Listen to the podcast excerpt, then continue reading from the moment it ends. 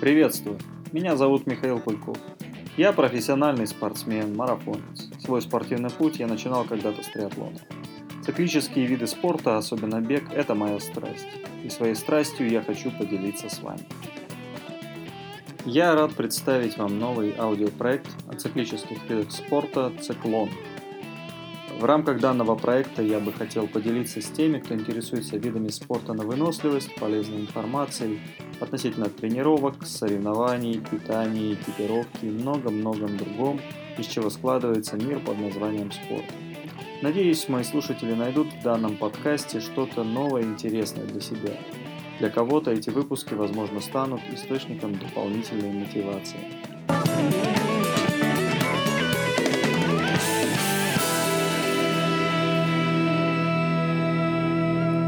Свой первый выпуск я бы хотел посвятить принципам спортивной тренировки. Это достаточно широкая тема, которая является ключом к рациональной и успешной спортивной подготовке.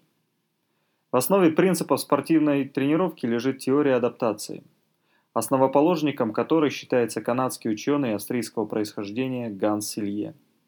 Именно он ввел в науку само понятие адаптации. Теория адаптации объясняет, например, почему если вы будете бегать все время в среднем темпе, то никогда не станете бежать на соревнованиях намного быстрее этого среднего темпа. Соблюдение этих принципов поможет вам построить персональную систему спортивной тренировки – независимо от ваших исходных данных.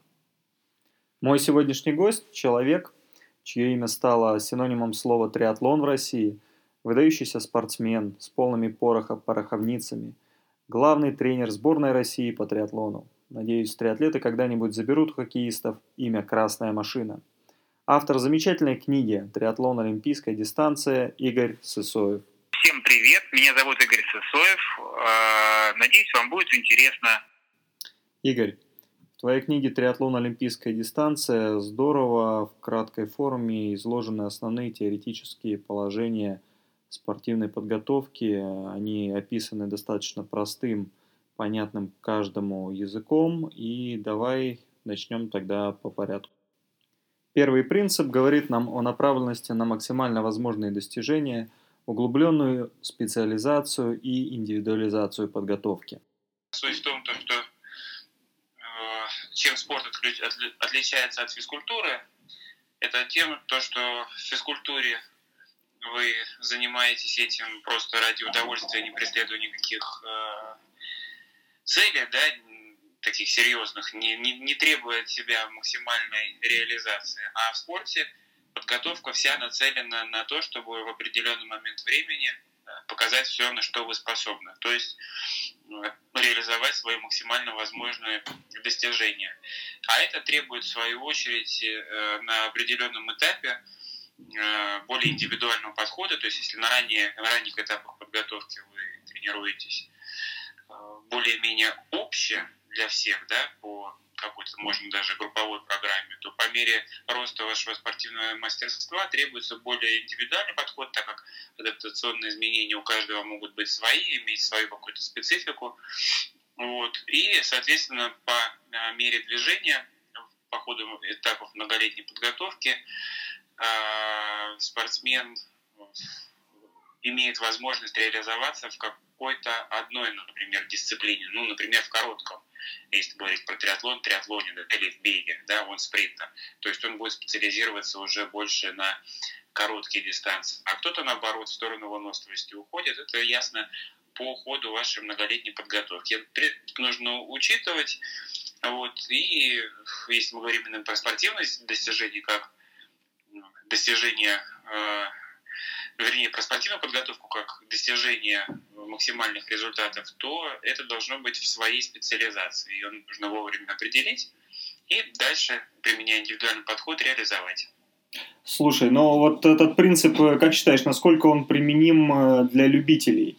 То есть э, мы знаем, что любители приходят в спорт уже в таком зрелом возрасте и начинают заниматься ну, тем, что им по душе.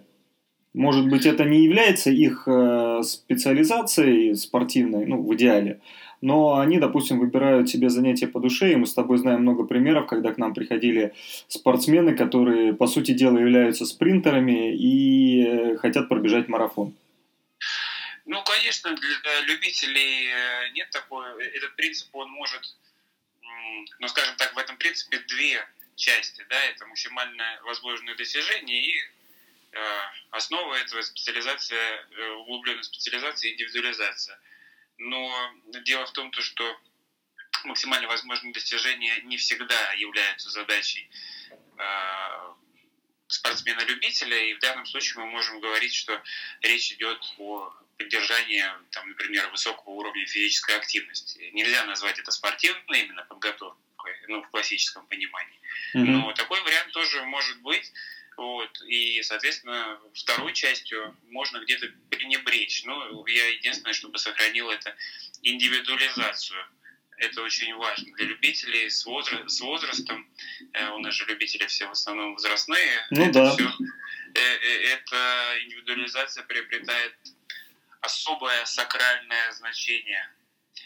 Вот, потому что у всех э, свои жизненные обстоятельства, совершенно разный уровень здоровья, физических возможностей, скорости восстановления, много индивидуальных входящих данных, которые нужно обязательно учитывать.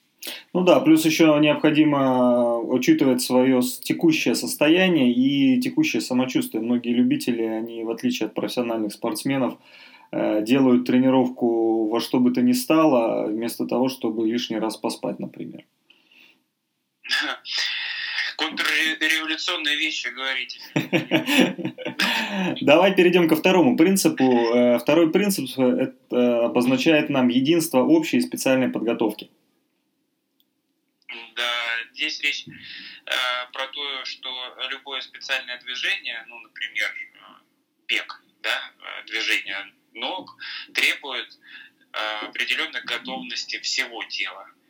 То есть должна, должна быть сформирована база э, движений, должна быть сформирована э, силовой, как бы, силовой каркас тела, да, то есть рама, от которой работают э, ваши рычаги, конечности. Чем жестче, чем в более, скажем так, правильном понимании упругости будет находиться эта рама, вот, тем э, точнее будет получаться и лучше, и экономичнее э, специальное движение. В данном случае мы говорим о том, что по ходу подготовки мы должны двигаться от общих движений, например, от общей физической подготовки в сторону специальной физической подготовки. И подготовка должна э, носить более специальный характер уже ближе к соревнованиям. Касательно, если взять, например, в более широком смысле, например, триатлон, то речь про то, что э, специаль, специальные да, специальная подготовка является непосредственно прохождение триатлона в условиях соревнований, тренировки, mm-hmm. то есть э, плавание, велосипед, бег, да, но если мы будем э, тренировать триатлон именно в этой последовательности как единый вид в э, каждый день, то у нас ничего не получится в итоге. То ну, мы наработаем общую выносливость. Ну, то да. есть можем как-то где-то двигаться в течение определенного времени с заданной интенсивностью. Но качественно улучшить подготовку в каждом виде не получится. Для этого нужна более общая в данном контексте подготовка, то есть подготовка в чистых видах. Вот. Но это тоже нужно учитывать. Ну, еще стоит, еще стоит отметить э, психологическую, интеллект, ну и я считаю, что интеллектуальную подготовку, то есть э, про голову не забывать, что Э, руки, ноги это все дело хорошее, но в конечном итоге управляет всем голова. Ну, это понятно. Но, с другой стороны, надо помнить про то, что голова и все наши внутренние органы созданы были для чего? Для того, чтобы обеспечить, прежде всего, работу мышц. Вот. Потому что если нет работы мышц, собственно, и нет и жизни. Вот. Ну да. А, давай к третьему принципу перейдем, а, который гласит непрерывность тренировочного процесса. Этот, кстати, принцип, мне кажется, можно поставить на первое место для спортсменов-любителей. Да, это однозначно. Но здесь э, нужно немножко углубиться, сказать про такое быстренько понятие, как э, гомеостаз, да, и вообще теория адаптации. То есть гомеостаз что такое? Это, это стремление организма к постоянству внутренней среды. Вот вы живете, и вам, в принципе, ну, организм нормально функционирует. Ну, с точки зрения физиологии он функционирует нормально. Он там питается, ходит, э, реагирует на внешние раздражители, сам себя регулирует и так далее. в принципе, ему, в принципе, ему хорошо. Когда вы начинаете тренироваться, то вы от этого э, э, ну, смещаете внутреннюю среду организма в определенную сторону. То есть э, тренировка несет под собой биологические сигналы, которые определенные сигнальные белки, которые вырабатываются в организме в ответ на, на воздействие, ваше воздействие с помощью тренировки. По сути дела, тренировка это управляемый стресс. Ну, это э, стресс я бы не стал так э, сильно говорить. Ну, управляемое воздействие это на организм, который выводит его из состояния равновесия. То есть мы да, целенаправленно себя выводим из состояния равновесия. И каждый раз запускается процесс адаптации. То есть организм видит, что что-то пошло не так. Он пока не разбирается, что идет не так. Вот, и, соответственно, у него есть два режима э, этой адаптации. Это срочная адаптация долговременная адаптация. Срочная адаптация, когда ему срочно нужно быстро вернуть все как было, положите все на место, вот, и ничего не трогайте, потому что все нормально работало. И, собственно, после каждой тренировки пытается все это дело восстановить и вернуть так, как было. Он не понимает, что происходит. А если вы соблюдаете принцип непрерывности тренировочного процесса, то есть э, долговременно, непрерывно оказываете определенное направленное воздействие, то организм, он, он тоже, он как калькулятор работает, он тоже считает то, что э, в данном случае когда уже, ну, понятное дело, что эти вот факторы, да, которые от тренировок образовались, биологические сигналы, они превалируют в вашей внутренней среде, то, что э, каждый раз пытаться все вернуть как было, это очень дорого. Э, ну, это затрагивает большие резервы адаптации, функциональные резервы, соответственно, ну, это угрожает уже жизнеобеспечению э, организма, да, нарушению серьезного гомеостаза. Ну, соответственно, он принимает решение, что проще, чтобы от него отстали, э, изменить свои структуры, вот, приспособиться. Да, осуществить адаптацию к тому вот, долговременным факторам воздействия. И, соответственно, происходит рост тренированности из-за этого. Если же вы, например, тренируетесь нерегулярно, не соблюдаете принцип непрерывности, а, например, там в понедельник вы тренировались, потом на неделю забили, потом еще там, потом все слепили в, в одну кучу там в течение трех дней и так далее. То есть, ну, организм не понимает, что происходит, он каждый раз истощает свои функциональные резервы и не запускает долговременную адаптацию. То есть это работа нацелена на то, чтобы просто тупо устать, и, возможно, кто-то от этого получает кайф просто от того, что он тупо задолбался на тренировке. Вот. Э, такое вполне допустимо, у каждого своя мотивация может быть. Но с точки зрения именно спортивной подготовки, если мы хотим развиться, получить определенное качество, нужное, да, с нужными параметрами, то это нужно соблюдать непрерывность тренировочного процесса. Да, и э, вот из третьего принципа у нас как раз четвертый э, вытекает, это единство постепенности и предельности в наращивании тренировочных нагрузок. Ну, здесь речь про то, что у нас есть тренировки различной направленности. У нас есть э, восстановительные тренировки, есть поддерживающие тренировки, есть развивающие тренировки. Но они, естественно, основываются на следах э, тех воздействий, которые мы оказываем на организм и имеют э, некоторую последовательность. Это да, это понятно. Вот. Так вот этот принцип постепенности предельности говорит про то, что мы, э, когда хотим развить какое-то качество, э, и в развивающей тренировке у нас стоит задача развить это качество, то э, нагрузка должна в этой тренировке быть предельная для данной подготовки. И очень важно понимать, для какого этапа подготовки. Например, если вы работаете с пано, да, с порогом аэробного обмена, то пробегая какую-нибудь, там, не знаю, стандартную серию там, например, 10 по 800 э, или там больше, вот, вы э, можете работать, конечно, в, на более высоком пульсе и бежать быстрее. Но в пано вы не поработаете. Э, это будет, возможно, в принципе предельная для вас нагрузка. Но если мы говорим про развитие пано, то эта э, тренировка должна быть проведена с той скоростью, которая для вас является предельной именно для данной зоны. Вот. Это не означает то, что вы должны просто в хлам убиться там на этой тренировке, каждый раз на развивающей тренировке просто в нулину быть. Нет, не надо такого. Нужно э, чтобы вы для данного уровня подготовки в текущем мезоцикле выполняли предельную работу. Но это не часто. Это там один, два, может быть, три раза в неделю, в зависимости от человека. А постепенность говорит про то, что ну, э, нужно избегать скачков, обычно прибавляется где-то к общей нагрузке там, 10-15% в неделю. Ну, чтобы не было так, что в тренировках у вас то пусто, то густо. Ну, потому что с точки зрения физиологии э, разделяется э, реакции организма на все воздействия внешние три части. Реакция на слабое воздействие, реакция на воздействие средней силы и реакция на сильное воздействие. Так вот, реакция тренировки, когда спортсмен тренируется, да, а, осуществляет долговременную адаптацию, то с точки зрения физиологии это реакция на слабое воздействие. На среднее воздействие это пограничный такой режим, это э, как раз развивающие тренировки. А вот реакция на сильное воздействие – это реакция как раз-таки стресса. И если долго осуществлять реакции среднего воздействия, ну, ну, э, осуществлять, реак... Э, осуществлять воздействие средней силы, точнее, вот, то это может привести к возникновению уже реакции стресса. А это полностью деструктивное состояние, которое...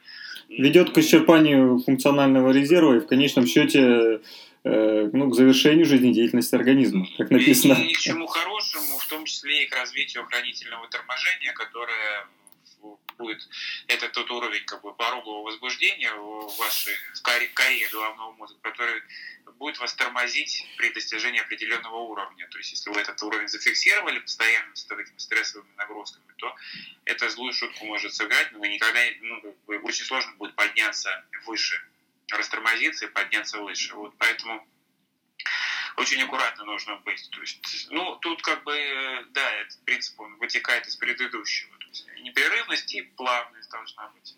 Ну, чтобы тренировки не приводили к нежелательным последствиям, необходимо помнить, что нагрузка это только одна сторона медали, а вторая сторона, другая сторона медали это отдых. И пятый принцип э, как раз гласит нам о волнообразности динамики нагрузок, о том, что э, тренировки должны с отдыхом сочетаться. Да, ну, действительно, то, что мы же когда тренируемся, нам же лучше не становится – нам становится хуже. Чем больше тренируешься, тем хуже становится. Больше устаешь. Ну, как бы парадоксально, да, мало кто про это думает. Но сильные тренировки приводят к тому, что вам хуже. А лучше вам становится, когда вы восстанавливаетесь. И это такая же часть тренировки, как оборотная сторона одной монеты. Вот, то есть это неотъемлемая часть тренировочного процесса. И надо понимать, то, что все воздействия, они являя, ну, как бы формирует э, долговременные следовые эффекты. Вот, то есть э, восстановление после каждого типа нагрузки может происходить с разной, скажем так, длиной волны.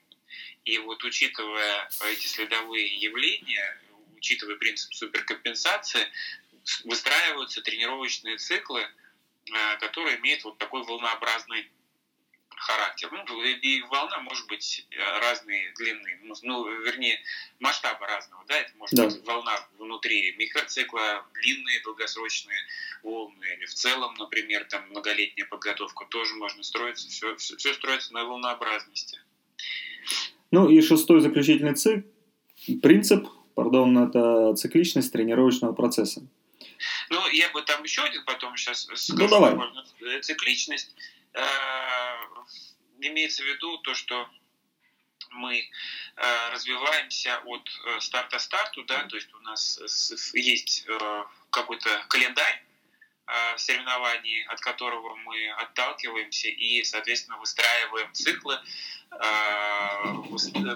понимаем то, что, ну, как правило, спортсмен может выйти на максимальное достижение там 2-3 раза в год, соответственно, от этого выстраиваются циклы э, тренировочные, внутри которого есть определенные периоды подготовки. То есть макроциклы, мезоциклы, Большие циклы, микроциклы. Да, мы, э, формирование циклов очень важный процесс с точки зрения адаптации, потому что э, нужно сделать так, чтобы организм привыкал отвечать на непосредственно нагрузку.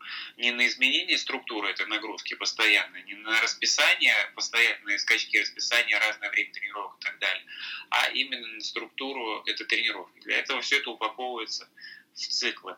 И еще один бы я принцип э, добавил, седьмой, э, он как в новой версии есть, это принцип убывающей отдачи. Вот. Он говорит нам о том, что каждая последующая нагрузка одинаковых параметров, там, объем интенсивности, например, вот, с каждым разом вызывает меньше... меньше и меньше эффекта, да, поэтому тут надо понимать, что э, все время должно быть э, изменение тренировочного плана, изменение тренировочной системы, ну не системы, а параметров тренировочных, э, для того, чтобы постоянно шел процесс адаптации. Ну, естественно, учитывая все предыдущие принципы. Ну, вот всем давай подытожим наш разговор о том, что любителям Э, стоит ознакомиться со всеми этими принципами, и несмотря на то, что тренируются они с тренером или самостоятельно, необходимо придерживаться отдельных моментов и э, понимать, э, как дозировать нагрузку, для чего эту нагрузку давать, и самое главное, понимать, к чему в конечном итоге вы бы хотели в своих тренировках прийти. Ну, надо вообще запомнить эти принципы и использовать их как, как такой костяк, да, скелет, на который там уже нарабатывается мясо. Вот. Ну, ну, помнить про это, потому что это, это знаешь, как э, законы физики есть, да, там, физиологии есть, медицины есть различные э, такие ортодоксальные вещи. Это вот то же самое. Вот, это, это подготовка в, в спорте, она э, достаточно так, консервативная, скажем так. То есть э, есть определенные моменты, через которые не перепрыгнешь.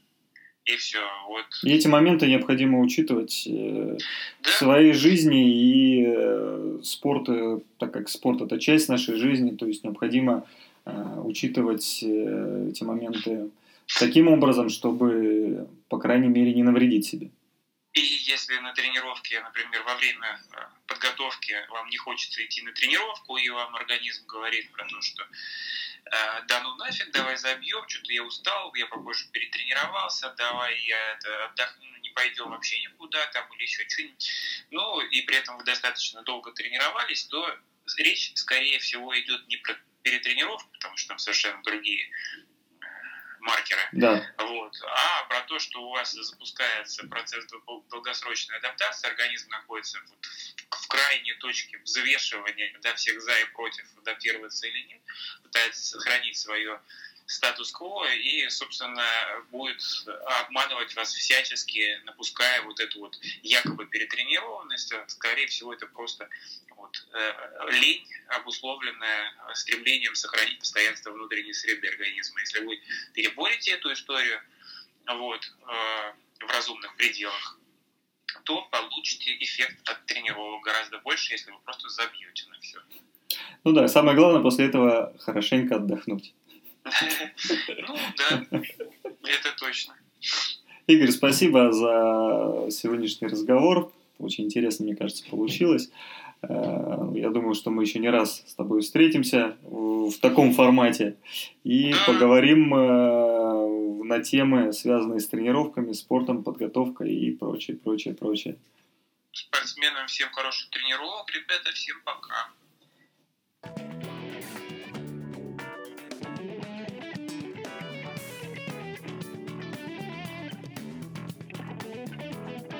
Благодарю вас за внимание, делитесь со своими друзьями выпусками подкастов «Циклон». До новых встреч!